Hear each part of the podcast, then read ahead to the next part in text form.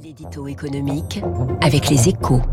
Bonjour François Vidal. Bonjour François. Directeur délégué de la rédaction des échos. Mauvaise nouvelle. Les prix ont augmenté plus vite que prévu en octobre selon l'INSEE. 6,2% d'augmentation sur un an. L'inflation atteint un niveau record ce mois-ci. Tendance qui complique sensiblement la tâche du gouvernement, François. Oui, du gouvernement et des Français, hein, car cette accélération prend tout le monde de court. Euh, depuis l'été, on savait que le pays connaîtrait un regain d'inflation au tournant de 2023. La quasi-disparition de la ristourne sur les carburants mi-novembre conjugué à l'allègement du bouclier tarifaire sur l'électricité début janvier, allait à coup sûr doper la hausse des prix.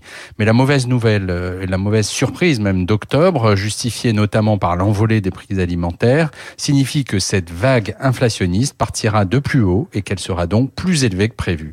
De quoi affaiblir le discours de l'exécutif qui se félicite de beaucoup mieux protéger le pouvoir d'achat que ses homologues européens, de quoi surtout précipiter l'économie française dans la récession pour cause de consommation atone et d'investissements en berne. Dans un tel contexte, François, la saison des négociations annuelles obligatoires sur les salaires euh, qui s'ouvrent dans les entreprises, eh bien, elle s'annonce très tendue.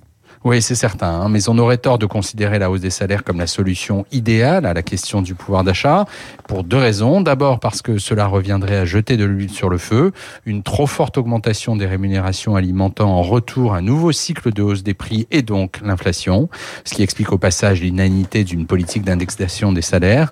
Ensuite parce que de nombreuses entreprises n'en ont tout simplement pas les moyens. Hein. Avec le ralentissement de l'activité et la hausse des coûts de l'énergie, leur marge risque en effet d'être fortement comprise en fait, François, la réalité, c'est que nous devons accepter collectivement que notre pouvoir d'achat sera sous pression tant que l'inflation ne sera pas maîtrisée. En attendant, nous devons veiller à protéger les plus fragiles, qu'il s'agisse des ménages ou des entreprises. Et il y a cette photo avec euh, l'ombre d'un chariot de supermarché à la une des échos ce matin. L'horizon s'assombrit, croissance, inflation.